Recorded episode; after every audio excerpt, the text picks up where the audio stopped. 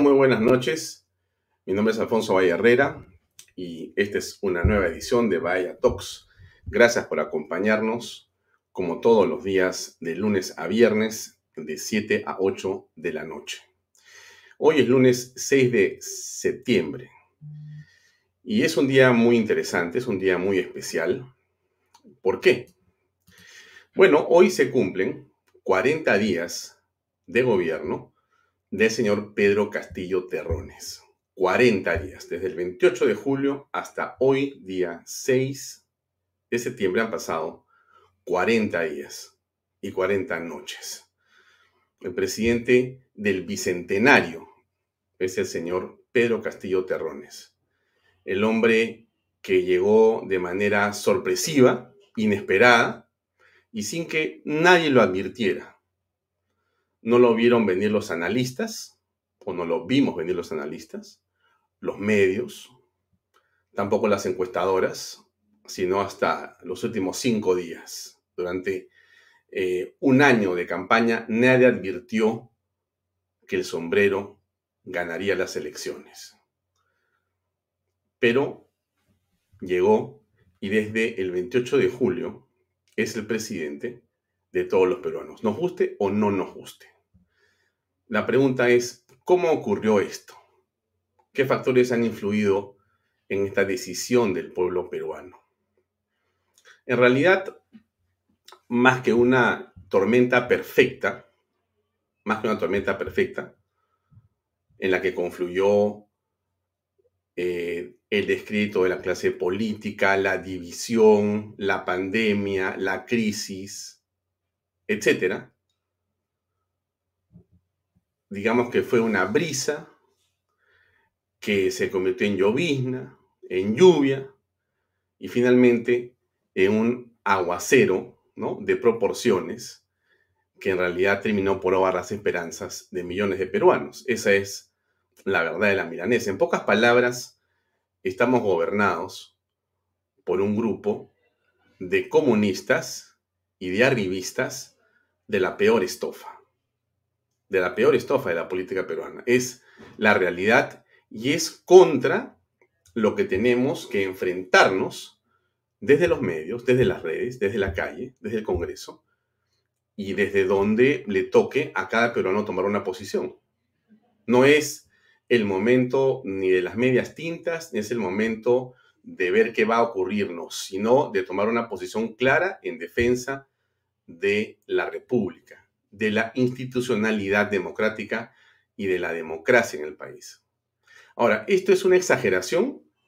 Alguien dirá, pero estás de repente viendo las cosas a través de un cristal que no necesariamente es así.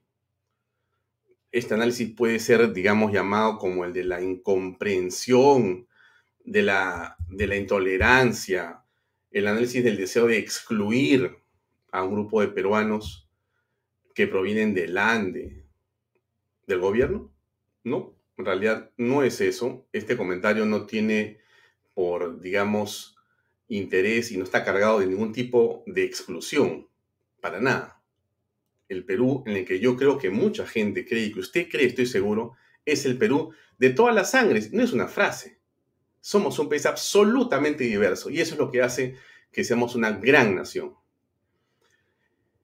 Lo único que lo que nosotros hemos reclamado en el país, lo que hemos reclamado en el país desde siempre, ha sido no que sea de la costa, de la sierra y de la selva. Eso en realidad, para mí por lo menos, es irrelevante. No que sea de hombres o de mujeres, no que sea igualitario. Eso no es el tema de un gobierno. El tema del gobierno, y no hay que para esto ir a la universidad ni tener títulos, doctorados o maestrías, hay que tener sentido común. Lo único que la mayoría de peruanos reclaman y reclamamos es gestión eficiente, es desempeño profesional, es transparencia en los actos, de manera que los efectos de esos actos, de esa transparencia, de esa gestión, se vean traducidos en mayor confianza, por lo tanto, en mayor inversión, en más empleo, en menos pandemia. En suma, que el gobierno gobierne y no navegue en este mar de silencio al que Pedro Castillo nos quiere acostumbrar a vivir.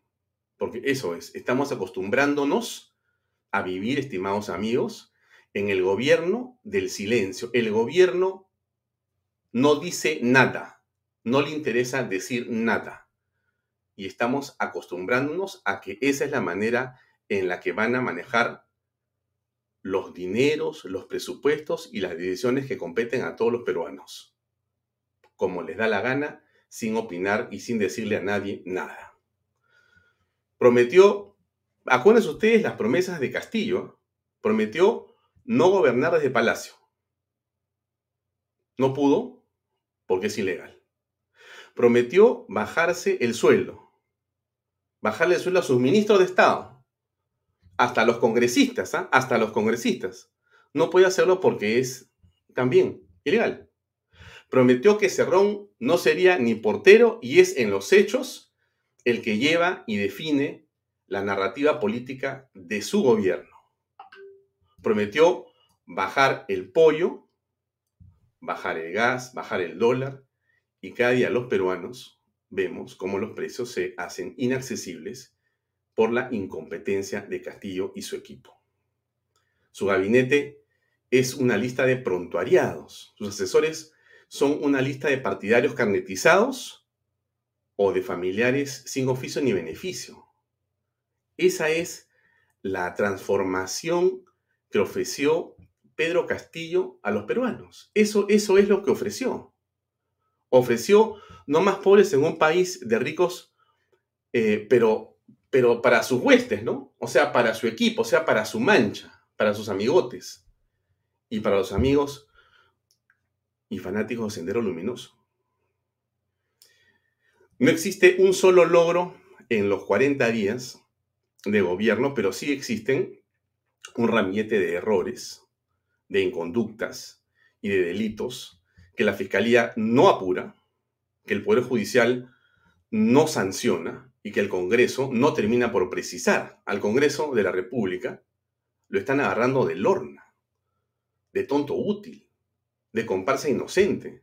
De eso vamos a hablar en este programa el día de hoy con una ex congresista valiente, una mujer que se fajó, yo creo que por principios, que es Rosa Bartra, que está conectada con nosotros y va a entrar en unos segundos para conversar con nosotros de cómo se aprecia estos 40 días que hemos llamado de desgobierno Em, hay mucha preocupación, ¿no? Por censurar a ministros de Estado. El Congreso está apurando, censura a este, censura al otro, tú primero, yo segundo, más firmas acá, más firmas allá. Cuando yo me pregunto, y seguramente usted también, si esa censura es lo fundamental y lo indispensable, o si es una suerte de distractor cuando lo que en el fondo tenemos que hacer es otra cosa porque nos están agarrando a todos de tontos. El tiempo continúa pasando, van 40 días sin una sola política de gobierno que valga la pena ni siquiera subrayar o extraer para conversar. No existe nada, están en vacío, está en blanco. El libro no ha sido escrito. El libro de gobierno no ha sido escrito. Por eso, por eso es que se habla tanto de la vacancia presidencial. O sea, es un elemento central. La vacancia no es eh, un afiebramiento, no es eh, una eh, descompensación de alguien. Es el clamor de la calle que entiende pocas cosas, pero una bien clara. Así como están las cosas, no pueden seguir. Miren, hay cosas puntuales que ese Congreso tiene que hacer. Yo entiendo lo de la censura de ministros de Estado, pero fíjense, hay cosas muy puntuales que tiene que hacer nombrar magistrados del Tribunal Constitucional, nombrar los nuevos miembros de la Junta Nacional de Justicia, nombrar nuevos miembros del Jurado Nacional de Elecciones y corregir la normativa, nombrar nuevos miembros de la OMPE y corregir su normativa, corregir el sistema electoral, reformar el Ministerio Público. Es urgentísimo, está plagado de cualquier tipo de personas dispuestas a hacer lo que sea con tinte político. ¿Es necesario investigar lo que pasó en las elecciones de, 2021? Por supuesto que sí. Entonces, termino. antes de pasar con la invitada, con una invocación. Hoy día, lunes 6 de septiembre. Sin unidad no hay presente. Sin unidad no hay presente. Pero sin inteligencia, para unirnos, no hay futuro. Nos unimos o nos hundimos, decía una frase de la segunda vuelta. Es verdad, hoy día más que nunca, si no hay unidad, no hay futuro en el país. Entonces, la unidad de los líderes, lo digo con todas sus letras, de Fuerza Popular, de Avanza País y de Renovación Popular, es un imperativo en este momento histórico, indispensable y urgente. Si ellos piden unidad, deben comenzar por dar el ejemplo. Y si no, si no pueden hacerlo, pues que den un paso al costado.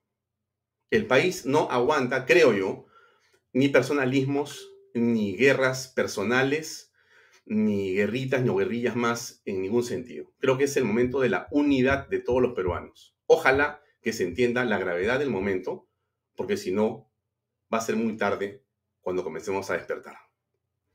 Dicho esto, disculpen por la extensión, pero ya está con nosotros nuestra invitada, Rosa Bartra. Aquí le damos la bienvenida. Rosa, muy buenas noches. Gracias por acompañarnos en Vallato. ¿Cómo estás?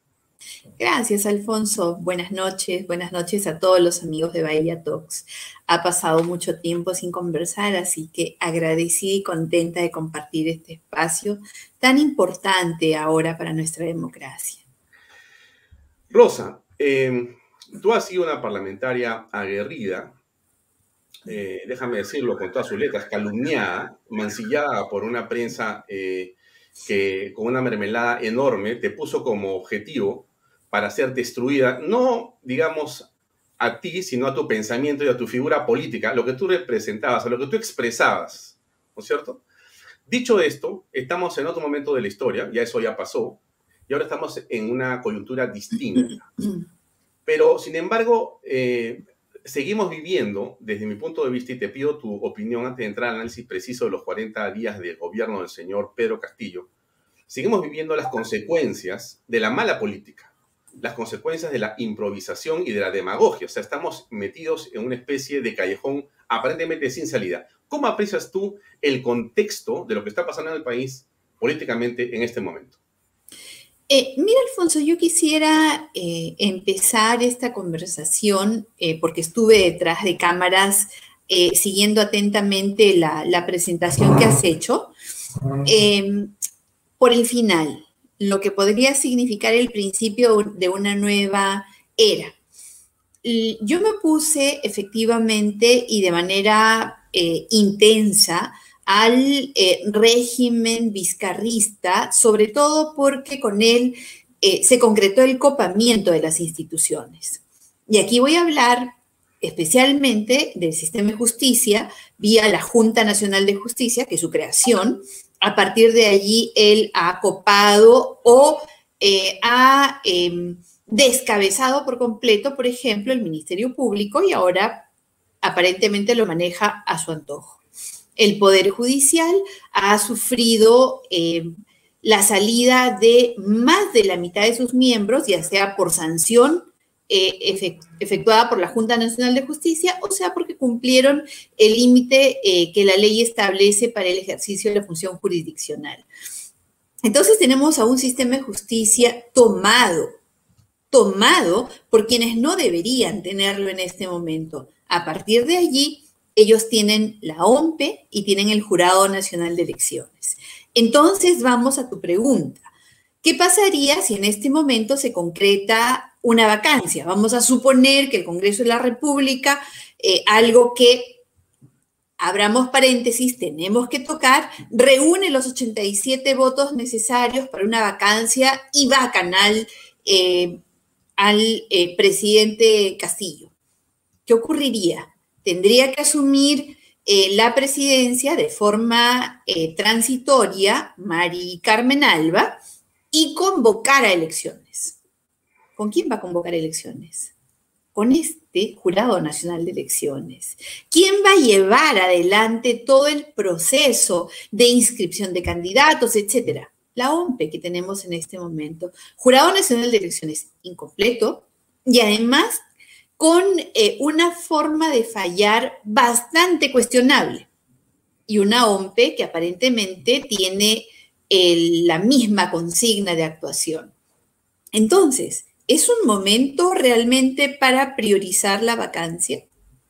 Dicho esto, vamos al escenario del Congreso. Primero tendríamos nosotros que anotar que eh, lo que ha heredado Pedro Castillo no ha sido un gobierno bollante, un gobierno con las arcas llenas, con una población, eh, digamos que eh, tranquila o con el sistema económico estable o en crecimiento. No. Lo que nos ha dejado el gobierno de Vizcarra, Merino, Sagasti, ha sido un país en ruinas, en crisis simultáneas, económica, social, política, institucional, sanitaria. Más de 200.000 compatriotas han perdido la vida por el mal manejo que se tuvo de la pandemia. Somos el peor país del planeta en manejo de la pandemia y por eso estamos rezagados también en inmunizaciones. Y todas nuestras reservas se han agotado amén que eh, más de 7 millones han perdido el empleo o han visto fracasar su emprendimiento. Es en estas circunstancias que Pedro Castillo llega al gobierno. Y obviamente es muy poco, muy poco lo que puede hacer con el equipo que él ha puesto a dirigir el país. Entonces, ¿qué podemos realmente analizar de estos 40 días de gobierno, de desgobierno o la denominación eh, que le querramos dar. Creo que es muy poco, más bien casi nada. Claro. Em, mira, en la mañana estábamos eh, escuchando al doctor Landa que conversaba con Gloria Granda en el programa eh, Libre Expresión que se inauguró hoy día, mediodía, en canal, el canal de Bicentenario, donde estamos ahora transmitiendo, ¿no? Entonces, el doctor eh, Candela decía algo que me parecía interesante, es el gobierno luminoso, ¿no? Por sendero luminoso. Entonces, aquí da la impresión, mi estimada Rosa, y te pido por eso tu opinión, que lo que el gobierno está buscando es hacer una suerte de, ¿qué te puedo decir? Zafarrancho, de cualquier cosa, de eh, un desorden generalizado para en ese camino continuar con la eh, colocación de personas en puestos claves de la administración pública para después dar un zarpazo adicional y terminar por tomar el poder, sea como fuere. Entonces, eh, yo tengo una impresión poco auspiciosa y optimista del presente y del futuro en estas condiciones como estamos ahora. O sea, yo no creo que censurando ministros vayamos a avanzar en la dirección suficiente. No solamente que sea adecuado o no, sino suficiente. Creo que eso es un muchachos al final de cuentas. Entonces, la pregunta que todos se hacen en la calle es, oye, pero no puede ser que entreguemos el gobierno, que entreguemos el país, lo que ha costado décadas a un grupo de personas que son incapaces de gobernar, en los hechos, no es una opinión, es en los hechos, no han producido nada, y que más bien lo que están haciendo es un copamiento con un tema ideológico y con el, propósito de capturar el poder para quedarse. Eso es lo que estamos viendo, eh, no, no es una teoría, esa es la realidad. Entonces, ¿cómo se define la democracia desde tu punto de vista? Rosa Batra, ¿cómo se A ver, eh, mira, Alfonso, y yo acá probablemente tenga una posición que resulte extraña para nuestro sector ideológico y además dada la posición que siempre he mantenido. Pero debo decir también que en su momento mi posición fue minoritaria y que en el momento en el que hice oposición a Martín Vizcarra, por ejemplo, quedé en algún momento casi sola, incluso en contra de la bancada a la cual pertenecía. Eh, porque no se entendía muy bien por qué había una oposición a Vizcarra, no se entendían los temas de corrupción que se denunciaban y tampoco se entendía muy bien eh, por qué se denunciaba ineptitud e incapacidad para gobernar. Dicho esto, eh, yo sí discrepo un poco con el análisis que se viene haciendo. Primero, creo que Perú Libre em, CONARE, Movadef eh, o los partidos de izquierda radical, los marxistas, leninistas, mariateístas, han llegado por la vía democrática. Han llegado participando en elecciones y finalmente han sido proclamados como ganadores por los entes electorales. Podemos decir que eh, hubo fraude en mesa, podemos decir que el jurado no permitió el acceso a las pruebas, podemos decir en realidad eh, muchos hechos que seguramente son reales. Sin embargo, no podemos negar que fueron proclamados eh, por el Jurado Nacional de Elecciones y que llegaron por las urnas. También es verdad que llegaron cometiendo un sinnúmero de errores y llegaron con ese equipo con el que están gobernando. Es verdad que jamás nos ofrecieron algo diferente. Es verdad eh, que lo que dijeron en campaña finalmente están haciéndolo realidad en el gobierno. Han llegado con ese pensamiento, han llegado con esa doctrina, han llegado con esos objetivos. Si no, no eh, podríamos nosotros dejar de mencionar a el congresista y su frase célebre de las pelotudeces democráticas. Guillermo Bermejo, ¿no? Es decir, son ellos, ese es su pensamiento y jamás lo han ocultado. Jamás han dicho ellos que van a hacer algo diferente. Entonces, ¿cómo se respeta la democracia si ellos han llegado en el juego democrático? Si ellos incluso están diciendo que van a buscar el cambio de la constitución a través de las reglas establecidas en la Carta Magna. Es decir, una vez más nos han dicho, voy a lograr el cambio de la Constitución por la vía democrática. ¿No será a lo mejor que somos nosotros los que no estamos eh, leyendo de manera adecuada a quién tenemos al frente y por lo tanto no estamos dando los pasos que se deberían dar? Digo, desde el Congreso de la República, ¿qué se ha hecho? 74 votos le dieron la confianza al gabinete Bellido. 74. Recordemos que Salvador del Solar eh, tuvo la confianza por un poco más de 40 votos. Es decir, ha tenido una confianza bastante grande para lo que se esperaba. Ahora, avanzar en cuanto a la censura de ministros, mm, yo no sé qué tanto eh, beneficio al final va a eh, traer al gobierno la censura de ministros si es el equipo que tiene Pedro Castillo si esas son las personas que lo han acompañado, que lo acompañan. Entonces, más bien yo creo que eh, tendríamos que ver qué hay del lado de la oposición. ¿Está unida la oposición? ¿Está respondiendo de forma adecuada la oposición? ¿Están dando los pasos adecuados para, dentro del juego democrático, dentro y con las armas de la democracia hacerle frente a este proyecto que se anuncia totalitario y que nunca lo negó? ¿Dónde están los líderes de la oposición? ¿Están preocupados por lo que está pasando? ¿Se están reuniendo? ¿Están sumando fuerzas? ¿O más bien cada vez vemos eh, mayor división como ocurrió en Venezuela? Porque si Maduro, si Chávez se pudo quedar todo el tiempo que se quedó y Maduro se sigue quedando es precisamente porque la oposición no fue lo suficientemente generosa como para unirse y renunciar a los liderazgos individuales para hacer una fuerza colectiva tal que le haga frente a los proyectos totalitarios. Y esto ha pasado en todos los países en los cuales los proyectos totalitarios se han quedado. Entonces, venga, Creo que la reflexión, más que buscar el error al frente, deberíamos buscar qué debilidades tenemos en este lado para superarlas. De lo contrario, Alfonso, creo que nos quedan muchos años de dolor, de pobreza y eh, de necesidad de unirnos para poder hacerle frente a un proyecto totalitario.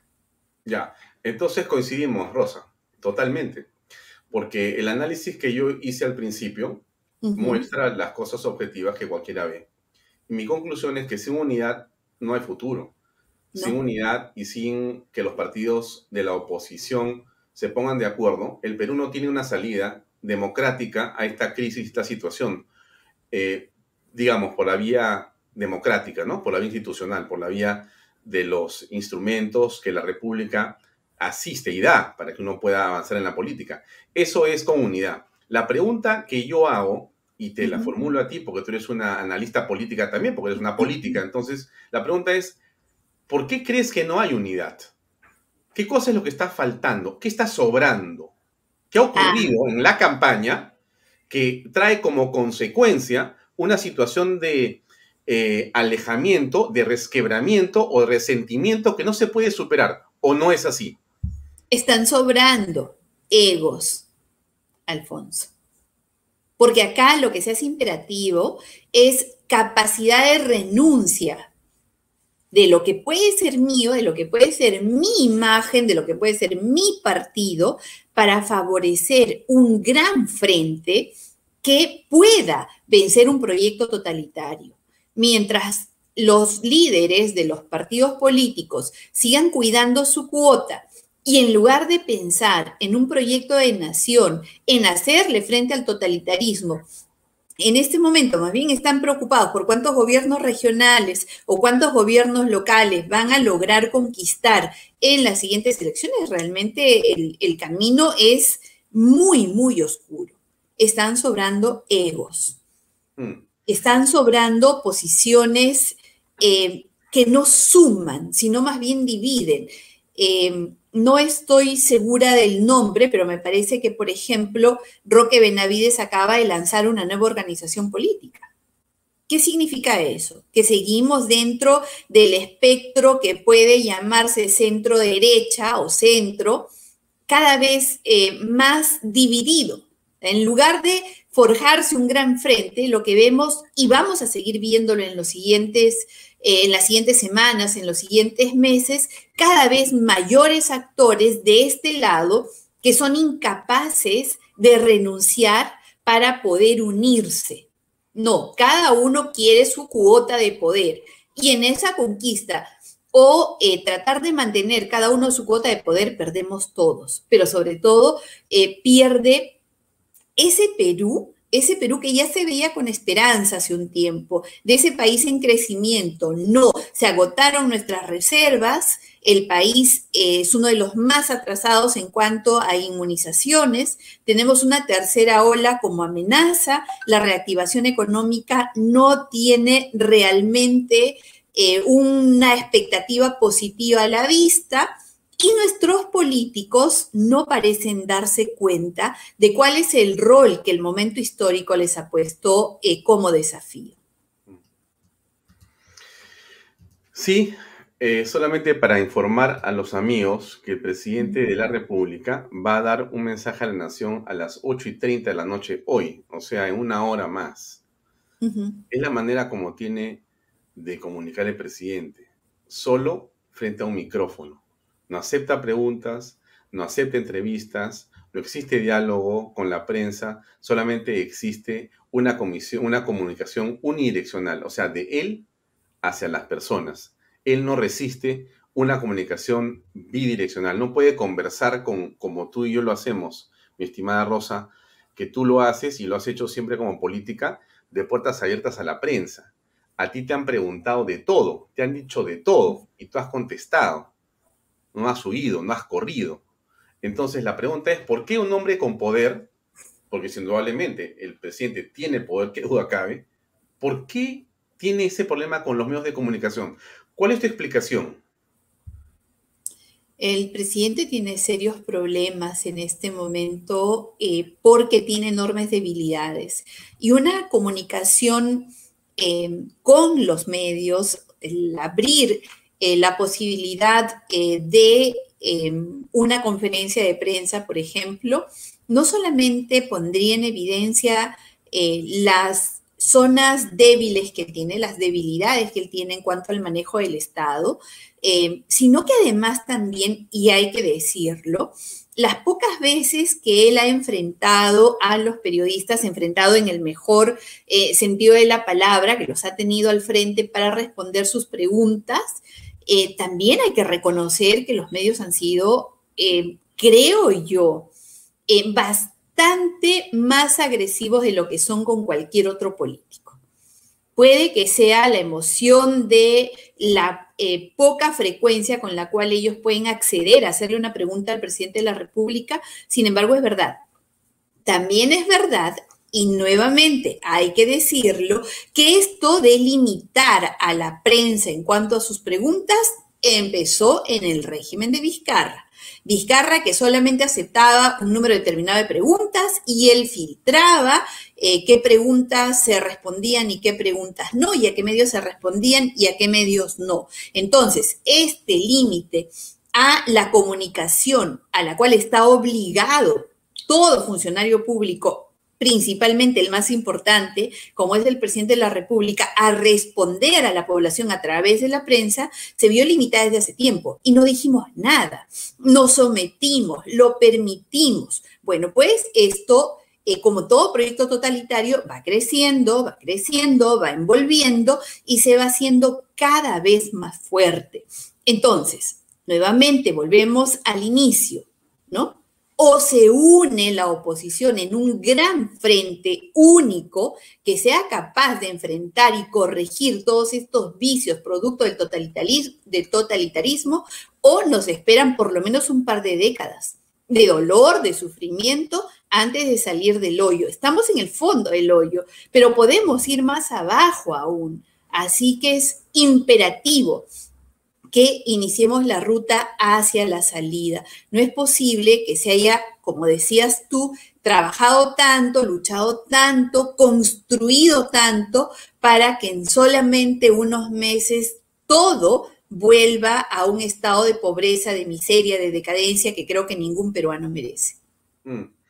Hace eh, unos días, por una conversación entre varias personas a través del Zoom, Alguien comentó desde Estados Unidos como un eh, residente ya ciudadano norteamericano, pero de origen cubano, casado con una colombiana, que ya tiene más de 45 años en, en, Estados Unidos, eh, nos decía, bueno, yo vine con las primeras oleadas cuando llegó Castro a la isla y ya en ese momento veíamos lo que podía ocurrir, pero no en la magnitud que estaba ocurriendo. Después hemos reconocido lo que ha pasado en cada país de América Latina, donde el comunismo se ha instalado a través de democracias tontas, democracias útiles, y a través de la división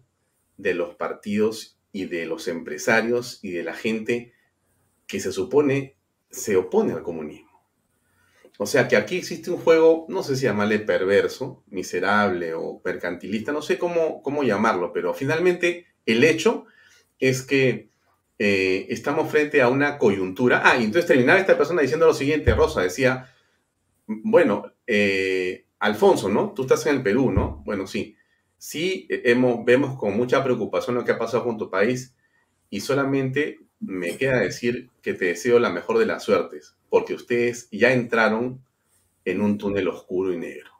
Va a ser muy difícil salir de ahí, pero ya entraron en ese túnel. Ojalá que se den cuenta y que no crean ninguno de los discursos que les van a decir, porque todas las veces que han entrado los comunistas al gobierno en un país han dicho lo mismo, que es para los pobres, que es para terminar con las desigualdades, que es para que hayan menos ricos en un país dinero y, de, menos pobres en un país de ricos, etc. Y los únicos que se han favorecido han sido las cúpulas de gobierno que han entrado a gobernar con ellos. Ha sido el gobierno de los que ganaron, los que tomaron, los que capturaron el poder. Entonces, dicho esto, que sabemos que va a ocurrir o que está ocurriendo, dicho que eh, tenemos una desunión de quienes deberían estar unidos, otra vez la pregunta se formula, Rosa María.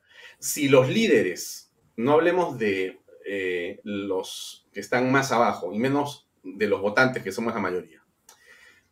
Si los líderes, Rosa María, no se ponen de acuerdo, la pregunta es, ¿qué cosa corresponde hacer? Mira, yo eh, tengo una esperanza. Y mi esperanza está fundada en que nosotros en este momento tenemos una ciudadanía activa, realmente Em, consciente de lo que está pasando. Hay un gran porcentaje de la población que advierte lo que está pasando. Verdad es que nosotros anunciamos esto hace tres años y que cuando hablamos al inicio de que había un proyecto totalitario, de que el comunismo venía en camino, nos trataron pues eh, como si nosotros estuviésemos diciendo, eh, bueno, hasta le han dado calificativos. Yo recuerdo a la ahora congresista Susel Paredes que hasta le dio una denominación bastante vulgar a mi crítica de ese momento. Muy bien, en ese momento no lo advertía la gente, ahorita sí. Ahorita sí hay un gran porcentaje de la población y un gran porcentaje de esa población es joven, que está activa, hay activismo ciudadano. Entonces creo yo, si los empresarios, ¿no? Nuestra eh, plutocracia, porque no creo que tenemos aristocracia, nuestra plutocracia no se da cuenta de que es momento de luchar, no de aliarse al poder, no de cuidar su feudo, porque al final van a terminar perdiéndolo como ha ocurrido en todos los países donde el comunismo se ha instalado, si ellos no se dan cuenta, si los líderes políticos no se dan cuenta y creen que cuidando su cuota de poder van a poder sobrevivir a un comunismo que ya se instaló en nuestro país y que solamente está afianzándose, entonces creo que este es el momento de nuevos liderazgos.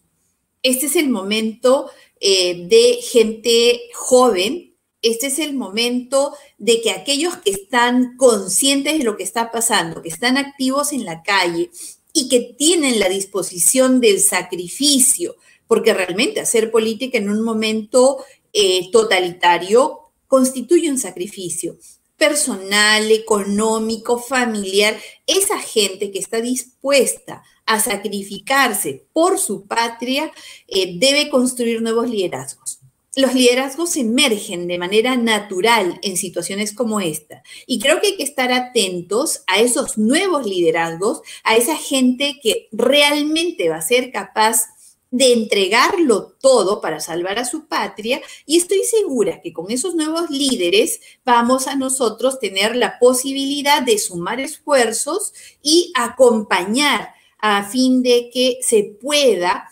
enfrentar este proyecto totalitario. Como vemos, los líderes actuales están más preocupados en su propia elección, en lo que van a poder obtener en las siguientes elecciones, que en salvar a la patria. Y el Congreso de la República. Tenemos 130 parlamentarios cuyo rol más importante en este momento es hacer control político. Fíjate qué curioso a quienes eh, denominamos caviares, que durante mucho tiempo han criticado el control político y hasta lo han calificado de obstruccionismo, ahora están llamando que los congresistas, ¿por qué no hacen control político? ¿Por qué no censuran? ¿Por qué no interpelan? es más, piden vacancia. Qué raro, ¿no? No era que eso era malo, no era que si el Congreso ejercía rol de control político se convertía en un poder que no dejaba trabajar. Bueno, pues ahora se darán cuenta del enorme daño que le hicieron a la democracia a través de la destrucción del Congreso de la República. Porque ahora que necesitamos un Congreso de la República valiente y que sea capaz de comprarse el pleito, no eh, responden de esa manera porque ese San Benito de obstruccionista, de no dejar trabajar, se les ha impregnado en el alma y ellos mismos han llegado al Congreso ofreciendo no ser obstruccionistas. Entonces, en tanto ellos comprenden cuál es el rol que este momento histórico les exige a ellos como padres de la patria, tendremos que ver el liderazgo nuevo, el liderazgo de la calle, el liderazgo emergente, ese que va a ser capaz de comprarse el pleito. Y tendremos además el deber, quienes algo conocemos de esto, de preparar también a quienes deben defenderlos, porque los van a denunciar, los van a acosar, probablemente los vayan a tratar de encarcelar y deberán constituirse equipos que puedan sostenerlos, nuevos líderes, nuevos equipos y un trabajo eh, que ayude a sostener a quienes vayan a emerger a cumplir el rol que la patria exige en este momento. Mm. Sí, em, solamente como información para los amigos que siguen Bahía Talks, hayamos comentado, efectivamente hemos eh, encontrado esa información que la compartimos, estimada Rosa, con la gente que nos sigue en Vaya Talks, dice lo siguiente. Es de la Presidencia de la República del Perú, mensaje a la Nación, el presidente de la República, Pedro Castillo, Terrones brindará un mensaje a la Nación hoy a las 8 y 30 de la noche. Las imágenes serán transmitidas o emitidas por la señal oficial de TV Perú, Lima, 6 de septiembre del 2021. Secretaría de Prensa, Despacho Presidencial. Sí, hoy el Congreso de la República, en la Comisión eh, de la Mujer, ha, acordado eh, citar al PCM por la agresión verbal a la cual habría sometido a la congresista Patricia Chirinos. Si vemos los antecedentes que hay en el Congreso para tratamiento de casos de este tipo, el más, em, digamos, eh, reciente, eh, como dijeron hoy también en la Comisión de la Mujer, se remonta al de la excongresista Paloma Noceda, quien denunció actos de eh, tocamientos, ¿no? no necesariamente tocamientos indebidos, pero sí tocamientos por parte de uno de sus colegas. Y eso terminó con la em, sanción de suspensión del congresista eh, supuestamente agresor por eh, no sé si 90 o 180 días, pero fue suspendido. Entonces es probable que frente a la posibilidad de que esto se vaya a dar y que además no solamente lo suspendan, sino lo inhabiliten al PCM, el eh, presidente Castillo esté tomando decisiones. También tenemos al ministro Maraví con eh, cuestionamientos y con una moción de interpelación en camino, ¿no? Entonces, digamos que hay dos casos que probablemente merezcan un pronunciamiento por parte del presidente Castillo. Ahora, para nadie es un secreto, para nadie que sigue la política, es un secreto que también en el gobierno hay dos eh, facciones aparentemente en una tempestuosa calma o en una calma este, tempestuosa, ¿no? Digamos, para hablar en, en oximorón.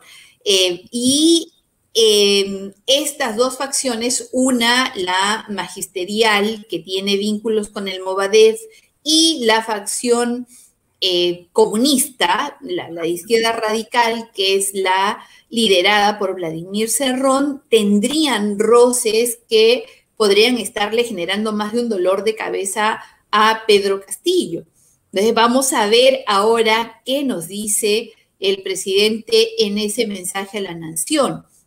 Mm. Esperemos que sean medidas que calmen un poco a la población, a los agentes económicos o que nos dé noticias con respecto a la inmunización, vacunas o el reinicio eh, de la presencialidad en los colegios. Espero que podamos escuchar temas que realmente nos importan ahora.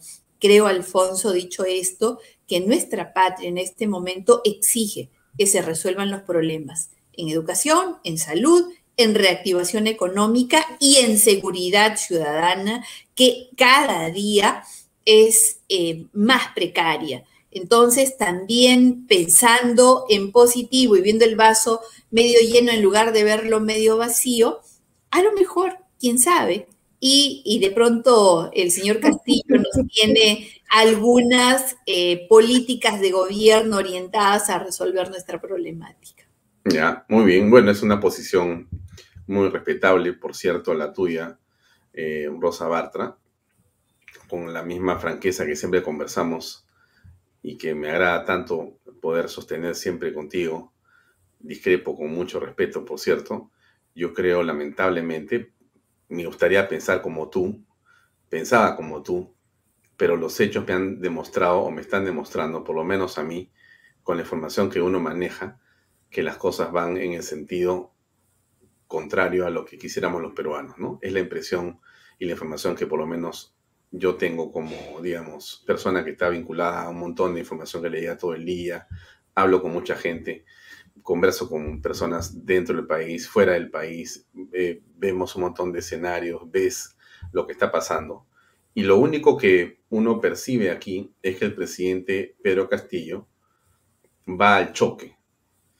Tiene un terror a Cerrón, un terror a Vladimir Cerrón. El presidente está asustado, yo creo que está, diría yo, cooptado, está sujeto a algo que Cerrón tiene, que no sabemos qué cosa es, y que hace que el presidente se mantenga inmóvil con el tema Maraví, inmóvil con diferentes eh, hechos y situaciones, y que tiene un gabinete de lo más extraño, a pesar de las pruebas que se le van mostrando por parte de la prensa durante cada fin de semana. Y solamente como un botón, mira, te muestro algo que me parece importante eh, también comentar con los amigos que nos están escuchando. En las últimas horas, el presidente vuelve a cometer un delito. El presidente sigue despachando en Breña. Pese a prohibición, se reunió con la exministra Aida García Naranjo. El presidente de la República, Pedro Castillo, esto es de expreso el día de hoy. El presidente Pedro Castillo se mantuvo una reunión con la exministra de la Mujer e Inclusión Social, Aida Naranjo García, en su domicilio ubicado en el sitio de Breña la noche del último sábado, a pesar de que se encuentra impedido por ley de despachar fuera de Palacio de Gobierno. Según informó Latina, la exministra trató de pasar desapercibida al llegar portando lentes oscuros, pero fue abordada por la prensa. su salida, García Naranjo no declaró ni dio detalles de los temas abordados en esta reunión.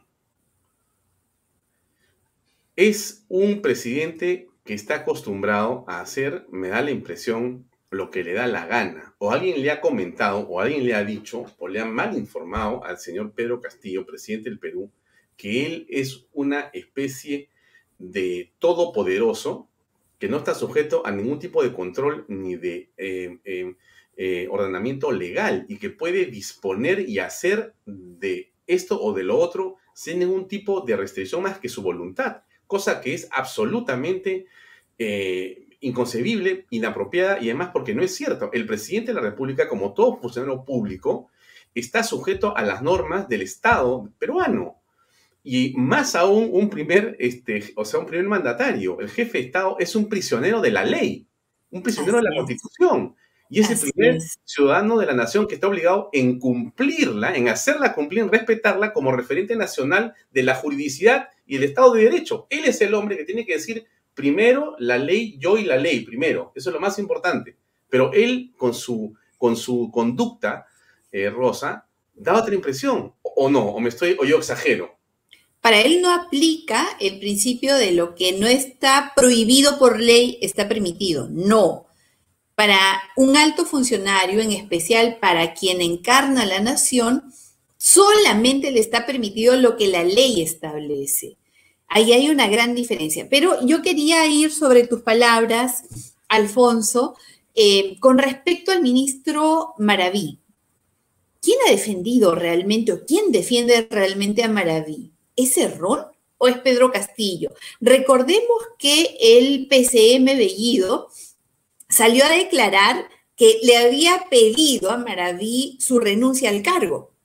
Y luego resultó que, de acuerdo a lo que se ha conocido, es Pedro Castillo quien defiende a Iber Maraví y es quien finalmente determina que se quede en el cargo.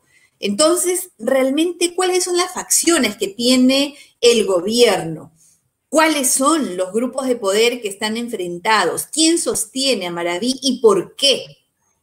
Es algo que nosotros creo eh, deberíamos analizar con la finalidad de poder comprender cuáles son realmente las estructuras de poder que se tienen en este momento y poder hacerle frente de manera adecuada.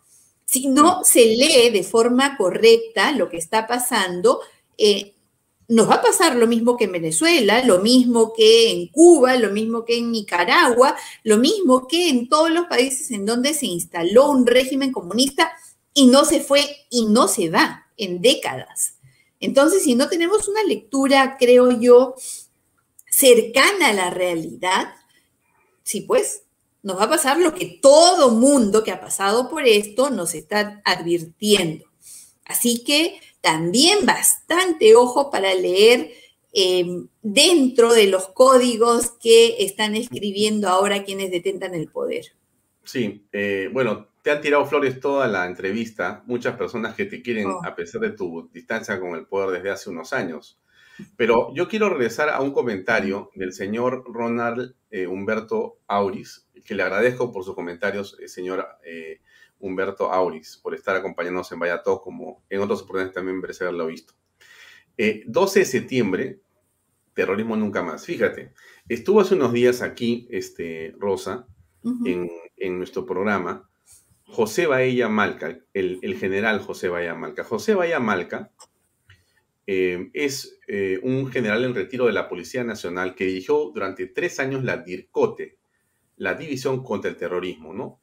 Es un policía valiente, es un hombre en retiro, pero cuyo, pero, pero obviamente eh, jamás ha quedado en retiro su pensamiento, su amor por el país, su patriotismo, su valentía, al punto que ha salido todos los medios a hablar sobre el peligro que tiene Perú en este momento cuando Sendero Luminoso, gobierna de manera soterrada el Perú.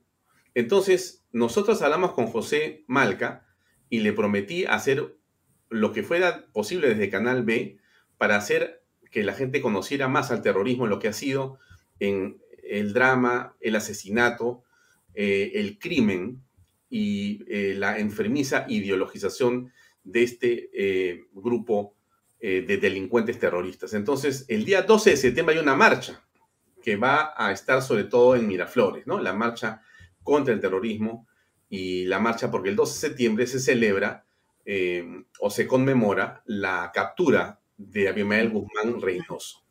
Entonces vamos a hacer un especial, este, estimada Rosa, con José Bahía Malca. Hoy hablé por teléfono con él, tuvimos un Zoom muy interesante, lo comento porque va a salir en Canal B. Estamos haciendo un programa especial para hablar sobre el terrorismo, ¿no? Otra de las deudas que tiene la sociedad, este, Rosa. O sea, no hemos sido capaces de explicarle a todos, no sé si la palabra es el drama que vivimos los peruanos, pero hay algo que no se entiende, porque si no, no te puedes explicar cómo hay frente al terrorismo y a Sendero Luminoso de parte de muchas de las organizaciones en general en el país, o confusión o desconocimiento. ¿no? Y no la este, precisión de que son delincuentes terroristas, ¿no es cierto? Sanguinarios y asesinos, sino, eh, bueno, una expresión que ya quedó en el pasado, hoy está el Movadef, está el CONAR en sus temas, tranquilos, todos son mucho más, este, digamos, democráticos, ¿no? Ya no piensan en petardos ni en asesinatos este, dirigidos, sino más bien en el Parlamento, en el Congreso. ¿Qué piensas al respecto de Sendero como, digamos, conector y como influenciador o decisor del gobierno del Perú en este momento? He vivido em, la demencia terrorista en carne propia. He visto el hogar de mis padres y me he visto dentro de ese hogar de mis padres eh, viendo volar en mil pedazos mi casa. Ah, he vivido en una zona considerada zona roja por parte em, de la demencia terrorista. He visto a los padres de mis amigos tirados en la calle, asesinados por Sendero Luminoso. De ninguna forma podría ser ni siquiera mínimamente tolerante con esto. Y lo hemos dicho y hemos repetido y repetido y repetido, que nos han contado mala historia, que quienes encaramaron en el poder a la caída del Fujimorismo, tergiversaron los hechos y romantizaron la demencia terrorista. Y nos contaron algo que no es. Jamás hubo esa guerra interna o ese conflicto interno. Lo que hubo en el Perú fue terrorismo. Lo que hubo fueron asesinatos de miles, decenas de miles de compatriotas. Lo que hubo fueron criminales que eh, utilizando las justas reivindicaciones que el pueblo reclamaba, se autoerigieron como quienes iban a llevar adelante una lucha popular que en realidad fue terrorismo. Y eso es algo por lo cual nunca más debemos pasar. Pero para que nunca más se pase, bien han dicho Em, quienes conocen que un pueblo que olvida su historia está condenado a repetirlo. Y nosotros hemos olvidado nuestra historia, no solamente porque eso suele ocurrir con el paso del tiempo, sino porque se ha reescrito, nos la han contado mal, la han escrito eh, quienes estaban del lado del terror. y tenemos toda una generación o varias generaciones de jóvenes que han crecido adoctrinados en los colegios, en las universidades y las consecuencias las estamos viviendo ahora.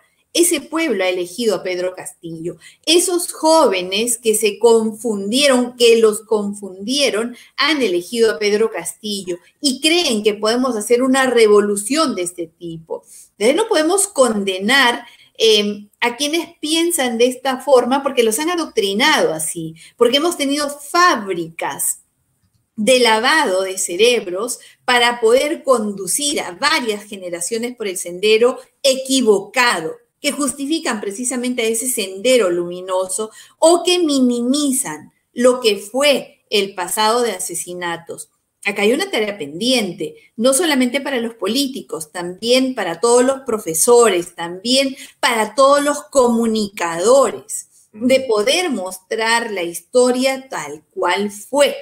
Si nosotros no hacemos eso, si durante mucho tiempo hemos callado, Foso, tengo que decir, con orgullo además, que en mi gestión como primera vicepresidenta del Congreso de la República volvimos a tener la ceremonia de Chavín de Huántar en el Congreso de la República. Durante casi 15 años no se había hecho por mezquindad, por temor, no, la historia hay que decirla, hay que contarla y la verdad hay que gritarla si es necesario. No importa si te van a caer con palo, con piedra, con insulto, con calumnia, con diatriba, con lo que sea. Hay que decirla y hay que tener la valentía suficiente para una en contra de todo lo que, de todo lo que los demás piensen o de lo que los políticamente correctos sostienen, defender la verdad. Esto es parte de lo que tenemos que asumir que no hicimos y que ahora hay que hacer. Al terrorismo hay que combatirlo en el campo eh, de la lucha concreta y también en el campo de las ideas. Muy bien, Rosa, se acabó el tiempo y te agradezco mucho por tu disposición, siempre tan amable de tu parte. Sé que eh, trabajas y estudias y que, bueno, tu tiempo es como el de todas las personas que estamos eh, en plena actividad profesional corto, pero has tenido una enorme gentileza de acompañarnos. Gracias por estar esta noche con nosotros, Rosita. Muy amable de tu parte. Al contrario, Alfonso, gracias a ti. Siempre estoy a tu orden eh, de Bahía Talks, de Canal B o de los espacios en los cuales estás haciendo patria. Muchas gracias, por la oportunidad. Cuídate mucho, ¿ah? muy amable. Gracias por acompañarnos. Buenas noches. Permiso. Amigos, eso es todo por hoy. Era la doctora Rosa María Bartra. Ella eh, ha tenido la gentileza de acompañarnos esta noche en el programa. Llegamos al final, son las 7 y 59, así que nos vemos mañana a las 7 en punto de la noche aquí en Bahía Talks. Hoy habla el presidente de la República a las 8 y 30 de la noche. ¿Qué dirá? No sé, ni me imagino sinceramente. Ojalá me equivoque en lo que estoy pensando, pero vamos a ver y esperar. Y como siempre, pedirle a Dios que nos acompañe a todos. Gracias por acompañarnos esta noche en Vaya Talks. Nos vemos mañana, como siempre, a las 7 en punto de la noche. Gracias. Permiso.